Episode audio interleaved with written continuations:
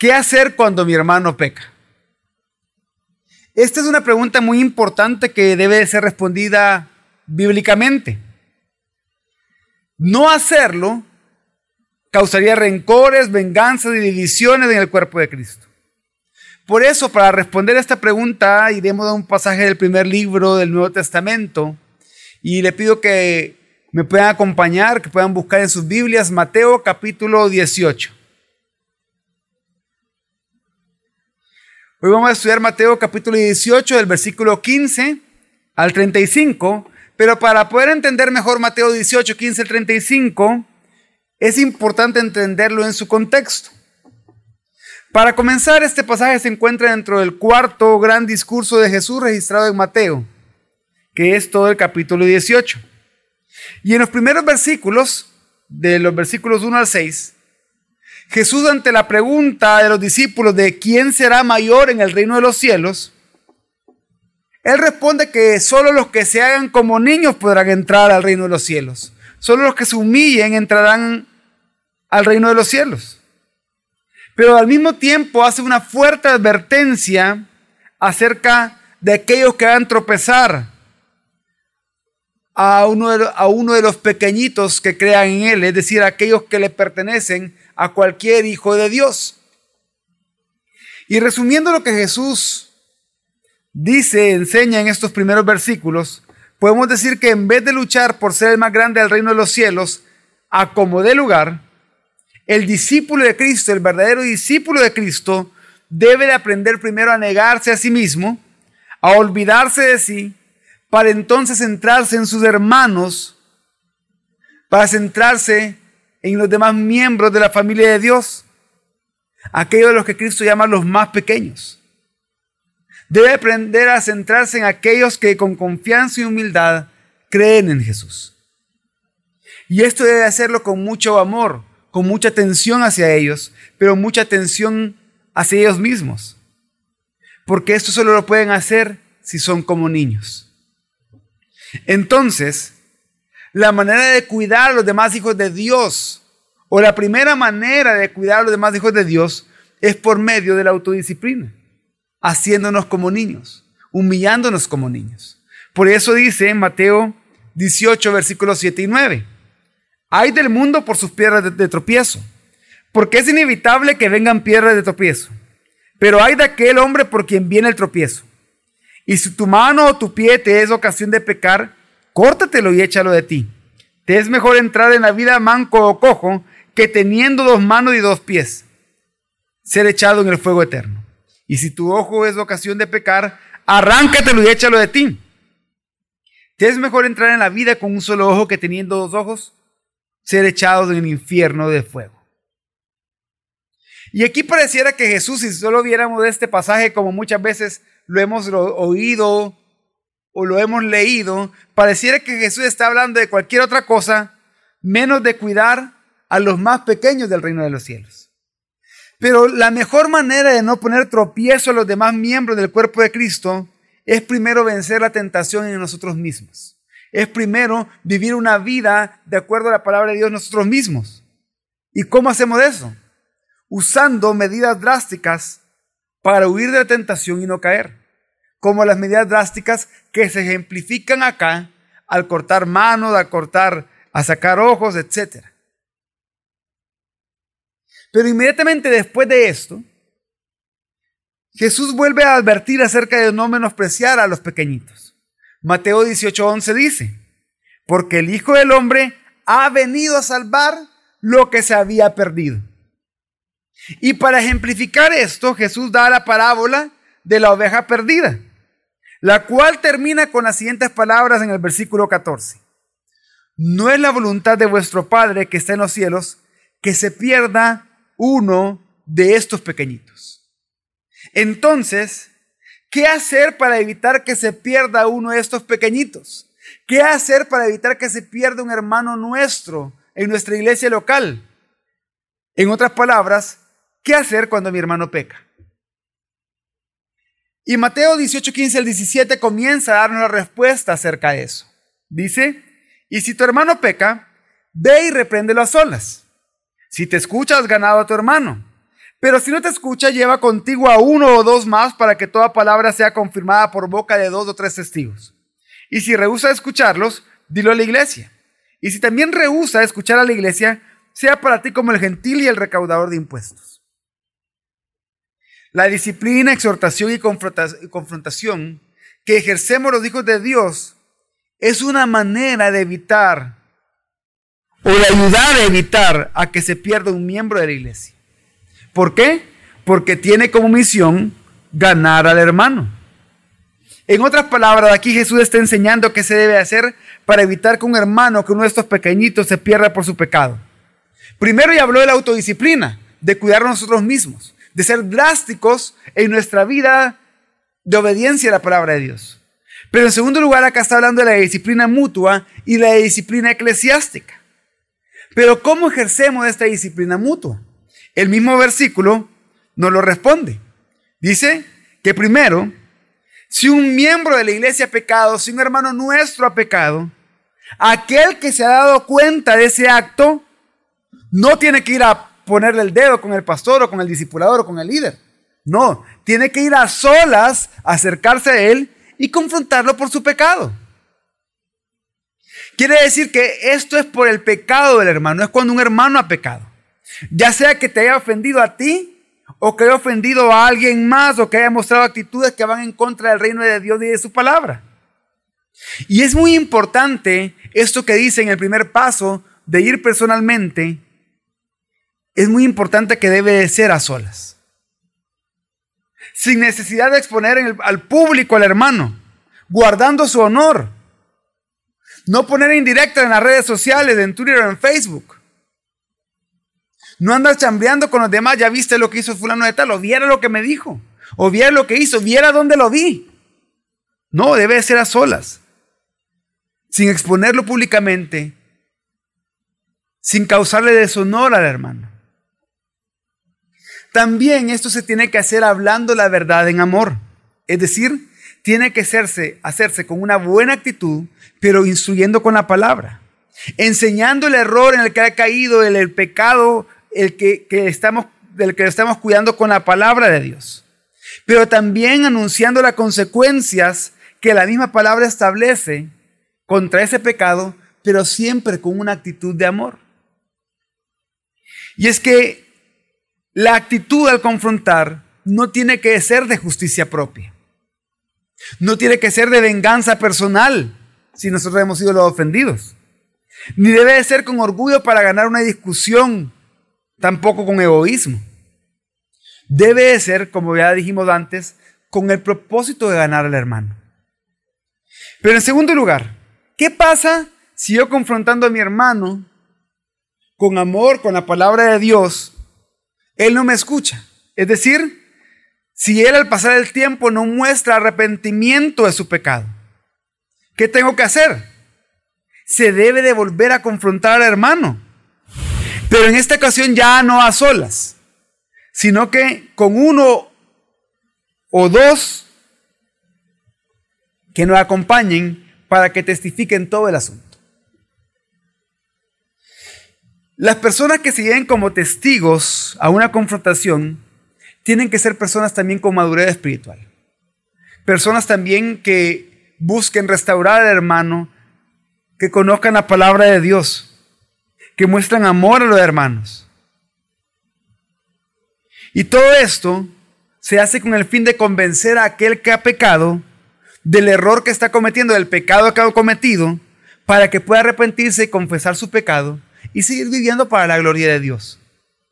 Pero ¿qué pasa si aún después de esto no se arrepiente? Bueno, en tercer lugar, si no se arrepiente, si el hermano aún sigue sin escuchar, se debe llevar el caso a la iglesia. Aquí sí se tiene que llevar el caso ya a los oficiales de la iglesia, a los diáconos o a los pastores. Y esta es la última instancia de confrontación y disciplina. Aquí ya pasó de disciplina mutua a disciplina eclesiástica, propiamente hablando. Y si después de hablar con los pastores, con los diáconos, de ser exhortado, de pasar quizás un proceso de consejería, y si después de eso sigue sin escuchar, si después de eso se rehúsa en arrepentirse, el versículo dice que la iglesia lo tiene que tener como gentil y publicano.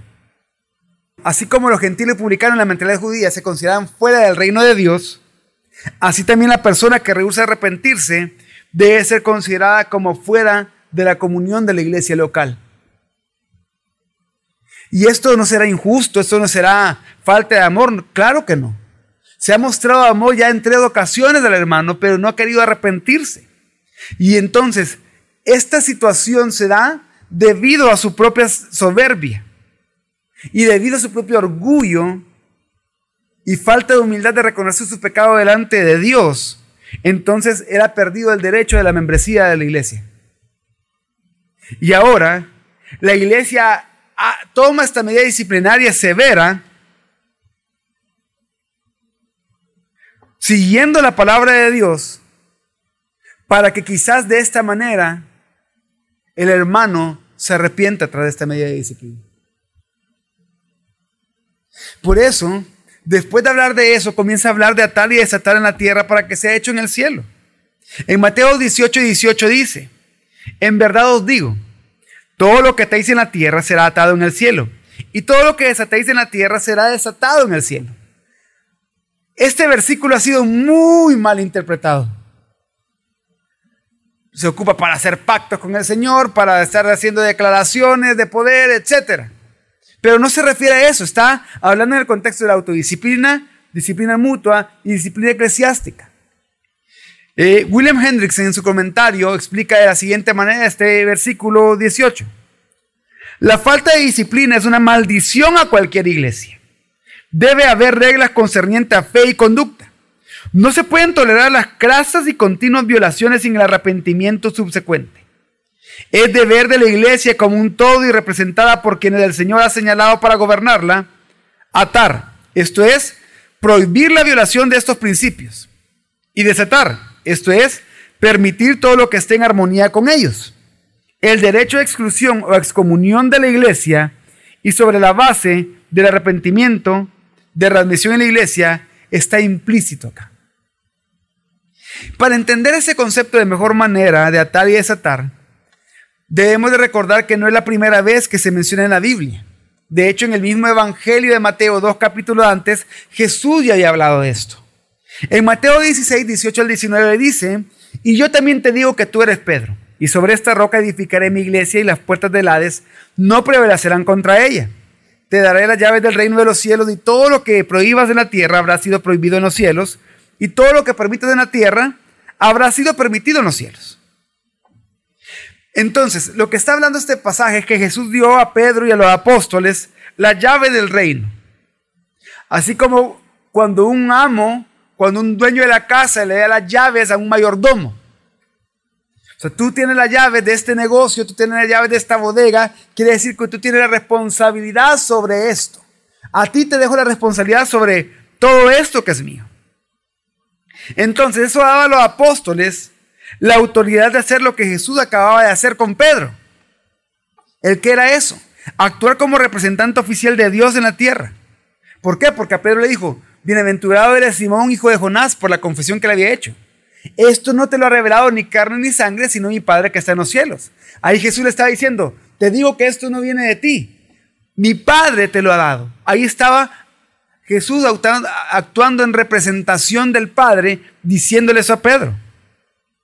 Entonces, lo que significa esto es que la iglesia, a través de aquellos que que ejercen autoridad en ella pueden actuar como representantes oficiales de Dios en la tierra para confirmar confesiones de fe y confesantes verdaderos del Evangelio.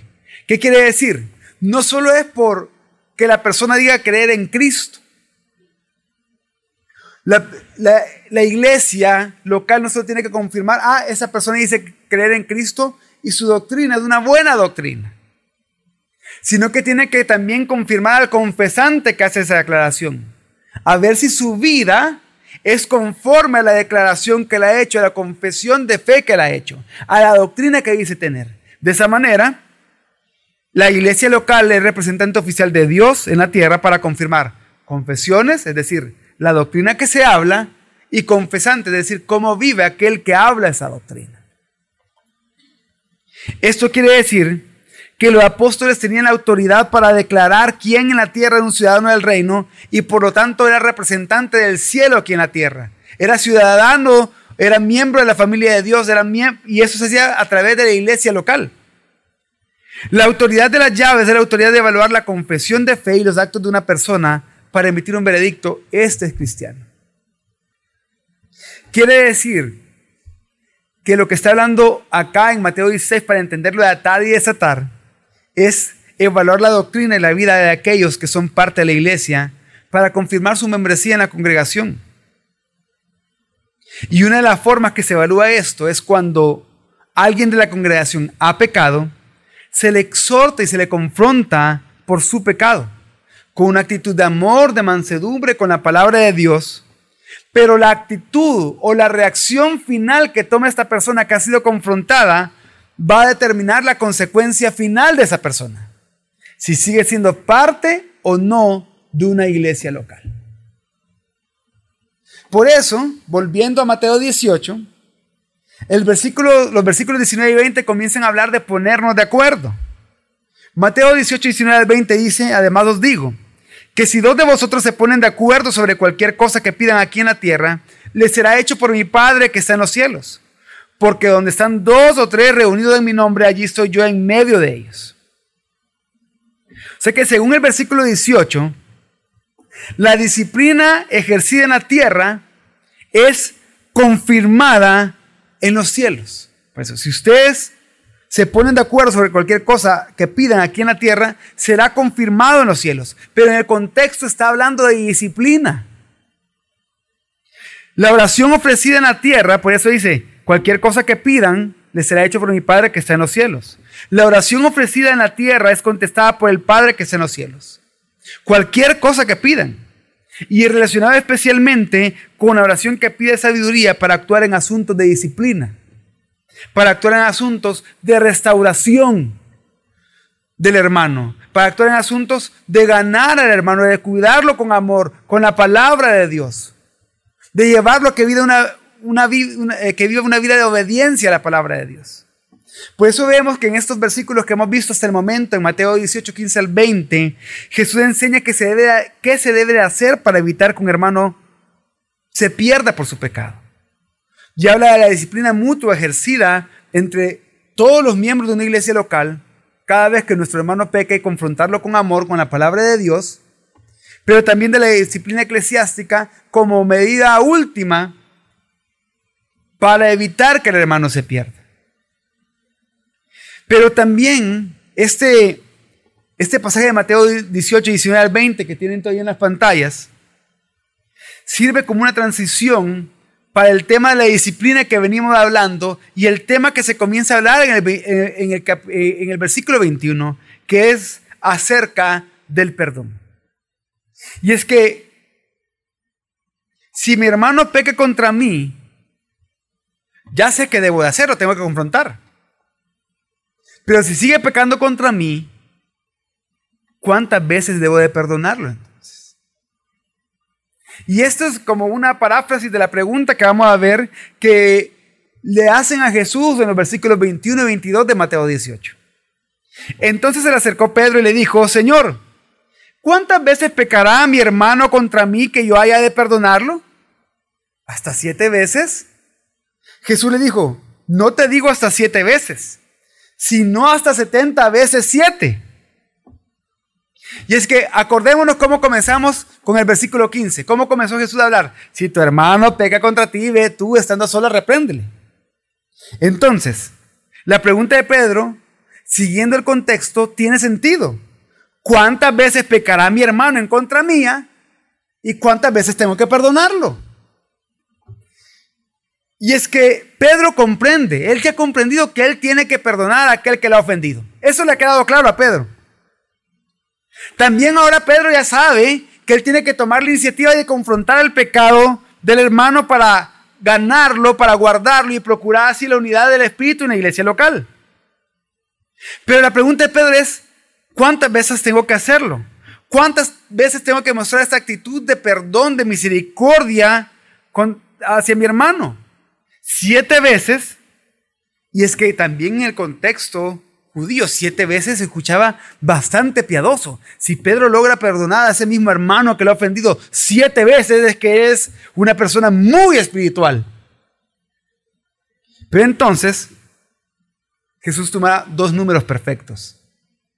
También en la, en la imaginería judía, en el contexto de ellos. El 10 y el 7. Y los multiplica entre sí.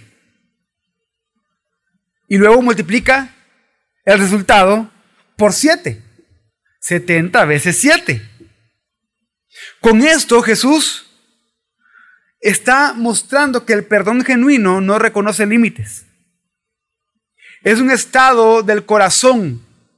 Es un estado del dar misericordia al otro. No es un estado de estar haciendo cuentas, de estar con la calculadora, ¿verdad? Tantas veces, ya lleva tantos y estar con una checklist, ya llevo quizás 489, eh, una vez más. Una vez más falta para que termine de perdonarlo. Es que todos ahí entendían que Jesús no estaba diciendo 490 veces tenés que perdonar a tu hermano, sino que está diciendo, Pedro, siempre tenés que perdonar a tu hermano cuando te ofenda. Siempre. Inmediatamente después de esto, para enfatizar, para darle más fuerza a esa enseñanza acerca del perdón, Jesús narra la siguiente parábola que a muchos de nosotros conocemos. Mateo 18, 23 al 27 dice, por eso, el reino de los cielos puede compararse a cierto rey que quiso ajustar cuentas con sus siervos. Y al comenzar a ajustarlas, le fue presentado uno que le debía diez mil talentos. Pero no teniendo él con qué pagar, su señor ordenó que lo vendieran, junto con su mujer e hijos y todo cuanto poseía, y así pagara la deuda. Entonces el siervo quedó postrado ante él, diciendo, Ten paciencia conmigo, y todo te lo pagaré. Y el señor de aquel siervo tuvo compasión y le soltó, y le perdonó la deuda. Y nos vamos a detener hasta acá por un momento para ver algunas cosas importantes que nosotros debemos de entender que aquellos que lo escucharon a Jesús originalmente lo entendieron rápido. Un talento equivalía a más o menos seis mil denarios. Una persona ganaba seis denarios por semana, es decir, un denario por cada día de trabajo. Quiere decir que un jornalero necesitaría mil semanas para ganar un talento. Y para ganarlo necesitaría mucho más tiempo para ahorrarlo y pagar una deuda. Pero aun cuando un trabajador pudiera ahorrar todo lo que ganara, no podría esperar acumular ni siquiera 10 talentos en toda su vida laboral. Ni 10 talentos. Pero la deuda era de 10 mil talentos. Obviamente, acuérdense que Jesús está hablando de una parábola y lo que le está diciendo les quiere dar una gran enseñanza a Jesús acá. Por eso cuando el siervo le dijo, Señor, ten paciencia y todo te lo pagaré. Ese rey al que se le dijo eso sabía, en buen salvadoreño, este no me va a pagar. jamás va a poder cumplir esa promesa. Y entonces tuvo compasión y le perdonó la deuda. Le concedió mucho más de lo que le había pedido. Le perdonó completamente esa gran deuda de 10 mil talentos y lo dejó libre de castigo. Pero ¿qué pasa después? Los versículos 28 y 35 de Mateo 18 dicen, pero al salir aquel siervo encontró a uno de sus consiervos que le debía 100 denarios. Quiere decir lo de 100 días de trabajo. Una deuda que hubiera podido ser pagada en menos de un año seguramente. Y echándole mano le ahogaba, diciendo, paga lo que debes. Entonces su consiervo, cayendo a sus pies, le suplicaba diciendo, ten paciencia conmigo y te pagaré. Sin embargo, él no quiso, sino que fue y lo echó a la cárcel hasta que pagara lo que debía. Así que cuando vieron su consiervo lo que había pasado, se entristecieron mucho y fueron y contaron a su señor todo lo que había sucedido. Entonces, llamándole su señor, le dijo, siervo malvado, te perdoné toda aquella deuda porque me suplicaste. ¿No deberías tú también haberte compadecido de tu consiervo, así como yo me compadecí de ti? Y enfurecido su señor, lo entregó a los verdugos hasta que pagara todo lo que le debía. Así también mi Padre Celestial hará con vosotros, si no perdonáis de corazón cada uno a su hermano. Y es que vemos cómo acá la historia sufre un cambio. Cómo después de perdonar una gran deuda, acá vemos todo lo contrario. En la primera parte de la parábola era la compasión, la gran compasión del rey, lo que nos llamaba la atención. Ahora lo que llama la atención acá es la crueldad del siervo al que le habían perdonado una enorme deuda que no quiso perdonarle una pequeña deuda a su consiervo. O sea que 100 denarios en comparación de 10 mil talentos no era nada. Como les dije antes, 100 denarios equivalía al trabajo de 100 días.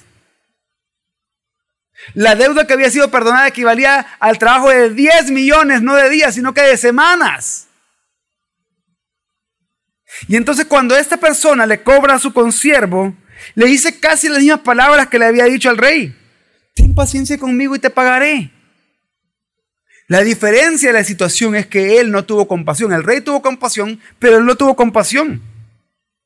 Entonces los demás que estaban presenciando eso se pusieron tristes, muy tristes. ¿Por qué? Porque la grandeza que había mostrado el rey al perdonar había sido menospreciada y pisoteada en ese momento. Había sido despreciado el ejemplo de él. La misericordia, la gracia y la bondad mostrada por el rey al perdonar la deuda fue tenida en poco, casi nada, cuando esta otra persona no quiso perdonar a su consiervo. Por eso el rey lo reprende, le llama malvado. Y no solo eso, sino que lo entrega a los verdugos, a los atormentadores. Por eso Jesús termina esta parábola diciendo, así también mi Padre Celestial hará con vosotros si no perdonáis de corazón cada uno a su hermano. Y aquí el ejemplo es claro. Dios es ese rey compasivo. Nosotros somos los siervos. La pregunta es, hermanos, ¿cómo va a actuar usted con los consiervos? ¿Cómo va a actuar usted con el hermano de la iglesia local que lo ha ofendido? Que le ha hecho daño, que ha hablado a sus espaldas.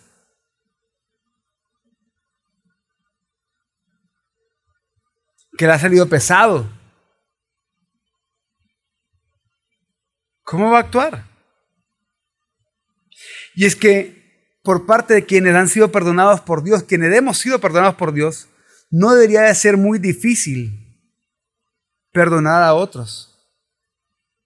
Porque sabemos que lo que nosotros hemos pecado en contra de Dios es mucho mayor de lo que han pecado en contra de nosotros. Y es que esto también Jesús ya lo había enseñado. En el contexto de la oración del Padre Nuestro. En Mateo 6:12 dice, y perdona nuestras deudas como también nosotros hemos perdonado a nuestros deudores. pero ya el 14 dice, ya después de que dice la oración, Jesús se enfoca en la parte del perdón de la oración. Porque si perdonáis a los hombres sus transgresiones, también vuestro Padre Celestial los perdonará a vosotros. Pero si no perdonáis a los hombres, tampoco vuestro Padre perdonará vuestras transgresiones. ¿Qué quiere decir? Que un corazón perdonado es pronto para perdonar. O la evidencia de alguien que ha sido perdonado por Dios es que va a perdonar a los demás.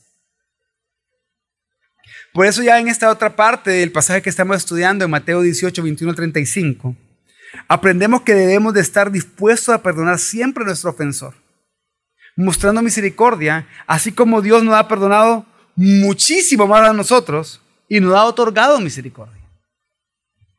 Pero también tenemos que estar conscientes que Dios va a reprender y va a disciplinar fuertemente a aquellos que se niegan a perdonar. Si usted es una persona que es rencorosa, que es resentida, que se niega a perdonar, sepa que Dios lo va a disciplinar.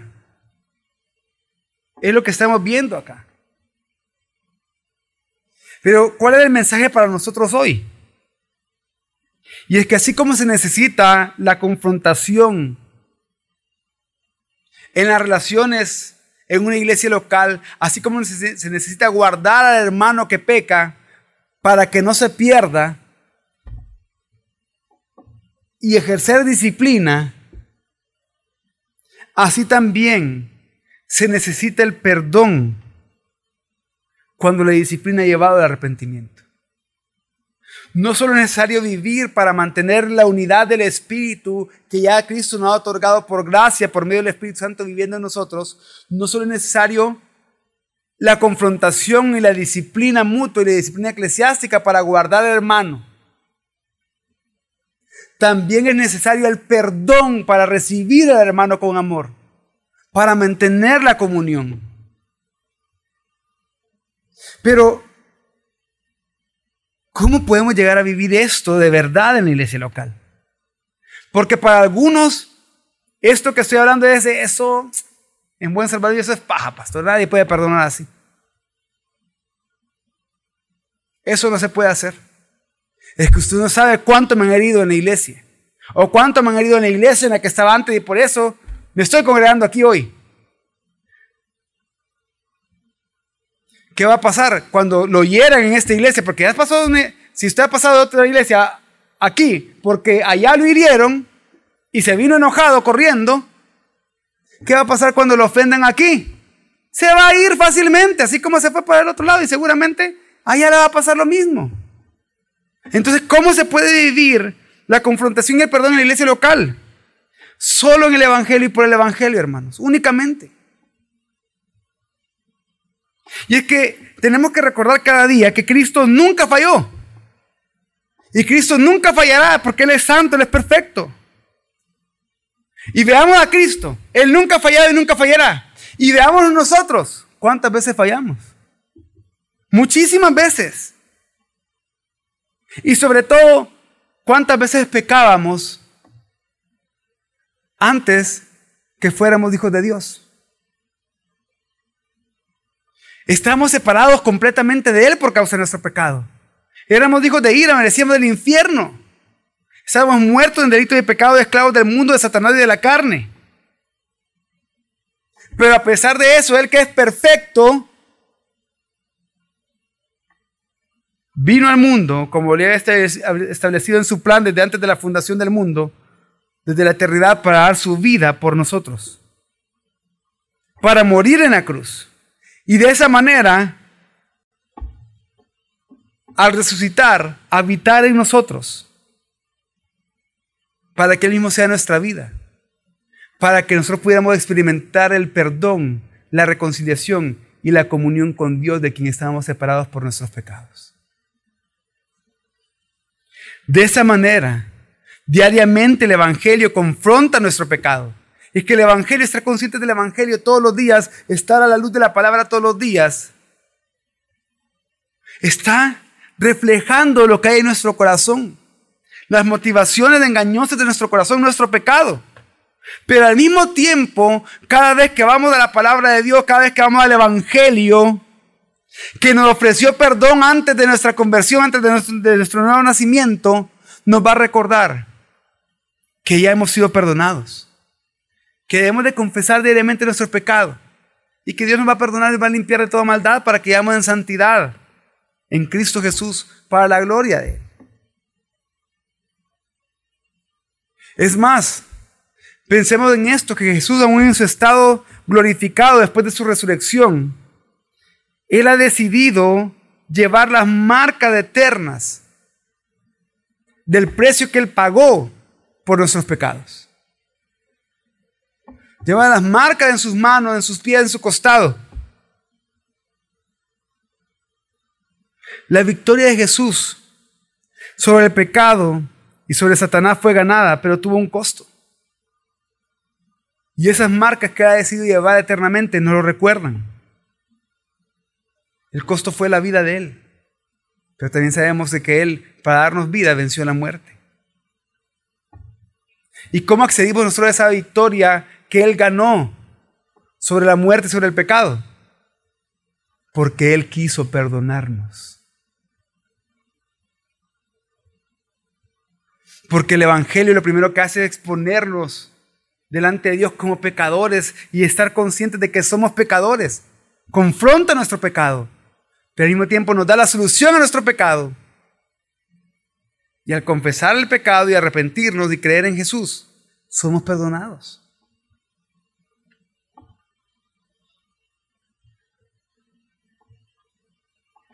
Dios ha mostrado misericordia al perdonarnos, pero Él ha ido mucho más allá de la misericordia incluso.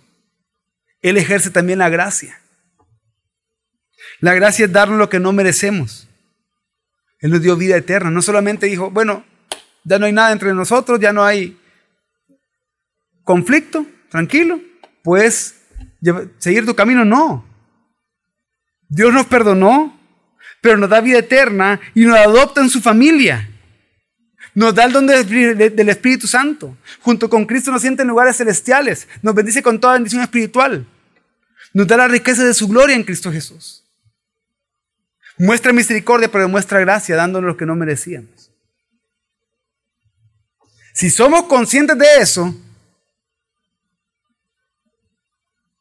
cuando usted le pregunta, ¿y cómo puedo perdonar? Es fácil. Si has sido perdonado por Cristo, puedes perdonar a tu hermano.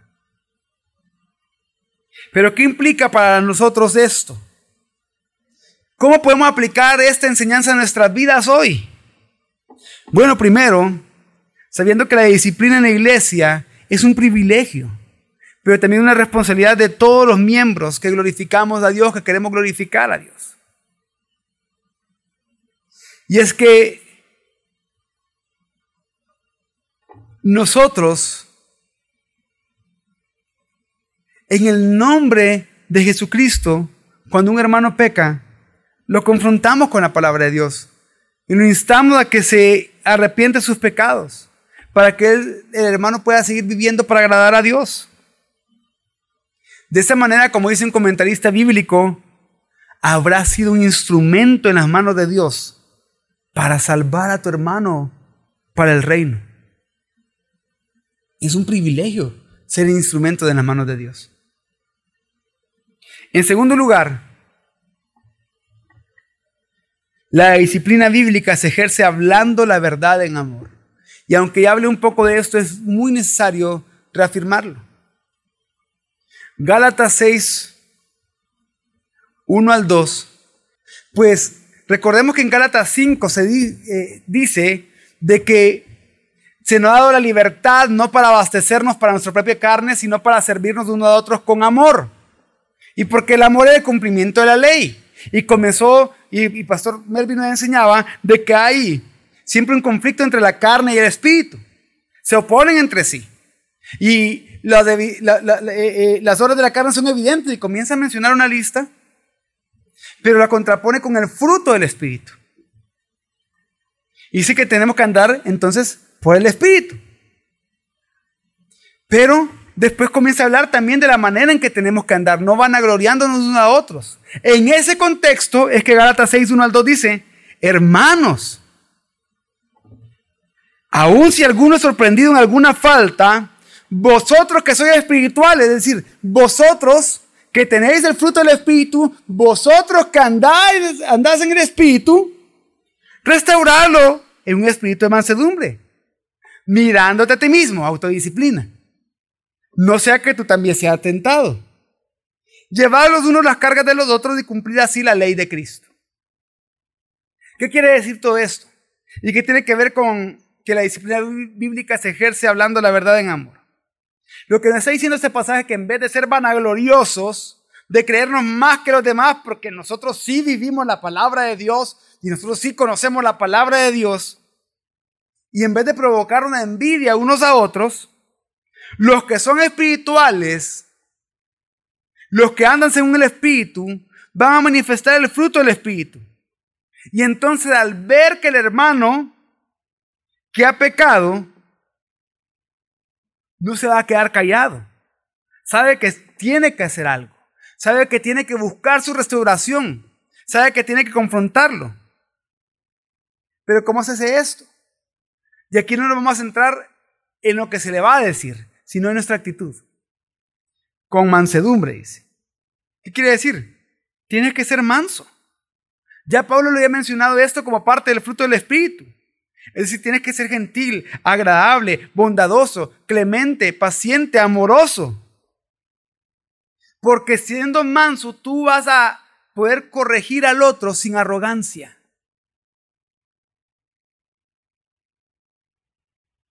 Pero también dice que tiene que ser considerándote a ti mismo. Esto se refiere a que cuando yo confronte el pecado de los demás, yo debo de estar consciente que soy pecado. Debo de estar consciente de mi propia naturaleza pecaminosa, siendo consciente que también puedo ser tentado y caer en el mismo pecado que estoy corrigiendo o en otro peor. Que el único perfecto es Cristo.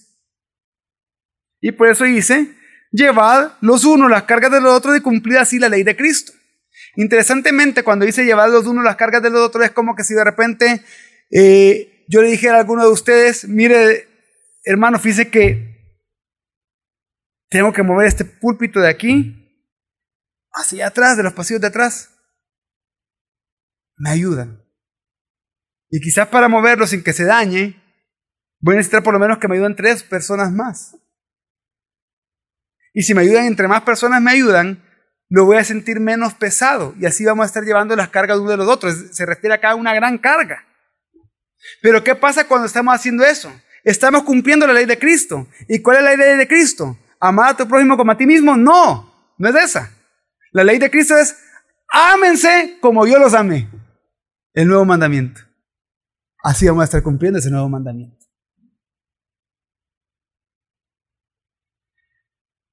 Una tercera implicación que aprendemos con todo esto es que confrontando y perdonando mostramos obediencia a Cristo, quien nos mandó lo que acabo de decir, amémonos unos a otros como Jesús nos ha amado.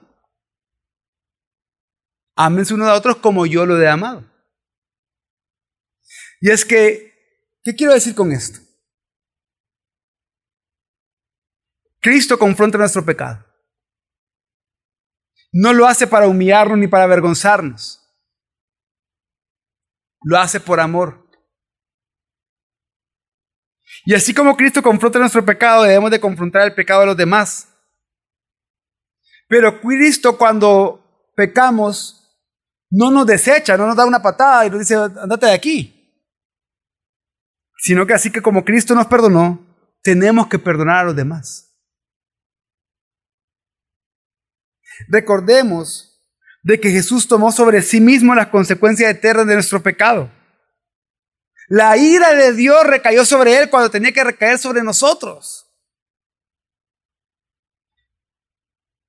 Fue una consecuencia eterna. Nosotros estamos muertos espiritualmente. Si no recibimos perdón, íbamos a ser condenados eternamente. Experimentando eternamente que Dios de fuego consumidor. Cristo tomó sobre sí mismo las consecuencias eternas por nuestro pecado. Pero cuando nosotros perdonamos al prójimo de corazón genuinamente, estamos decidiendo aceptar las consecuencias temporales del pecado de ellos hacia nosotros. Pero si Cristo ya lo pudo hacer por nosotros las consecuencias eternas, ¿por qué nosotros por amor al hermano y por amor a Dios no vamos a aceptar las consecuencias temporales del pecado del otro. Entonces, si alguien les preguntara, ¿quién tiene que dar el primer paso hacia la reconciliación, hacia el perdón? ¿El que causó la ofensa o el que sufrió la ofensa? Los dos. Si son hijos de Dios, no se van a pelear por... No, es que no ha pedido perdón. Si no ha pedido perdón, yo voy a decir, mira hermano, me ofendiste con lo que me dijiste, con lo que hiciste, yo me sentía así, así, así, así. Y dice la palabra de Dios esto, esto, esto, esto. Yo te quiero decir de que tú me ofendiste y me dolió. Pero también te quiero decir que yo te perdono. O al contrario, si yo me doy cuenta que ofendí al hermano, rápido. Achicado, avergonzado, pero ahí voy. ¿eh? Hermano, perdóname porque te hice esto, esto, esto, esto. Tienen que ser ambos. Y por último, La disciplina y el perdón guardan la unidad del cuerpo de Cristo y al mismo tiempo que guardan la unidad del cuerpo de Cristo, proclaman el Evangelio hacia los demás. Y es que cuando practicamos el principio de la confrontación y cuando practicamos el principio del perdón, el principio bíblico de la confrontación y del perdón,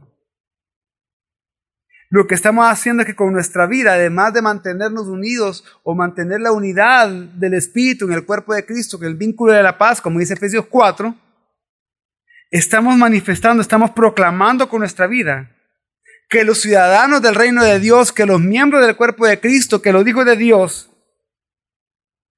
vivimos amándonos unos a otros. Porque Cristo así nos amó. Y eso es el Evangelio. Eso proclama el Evangelio.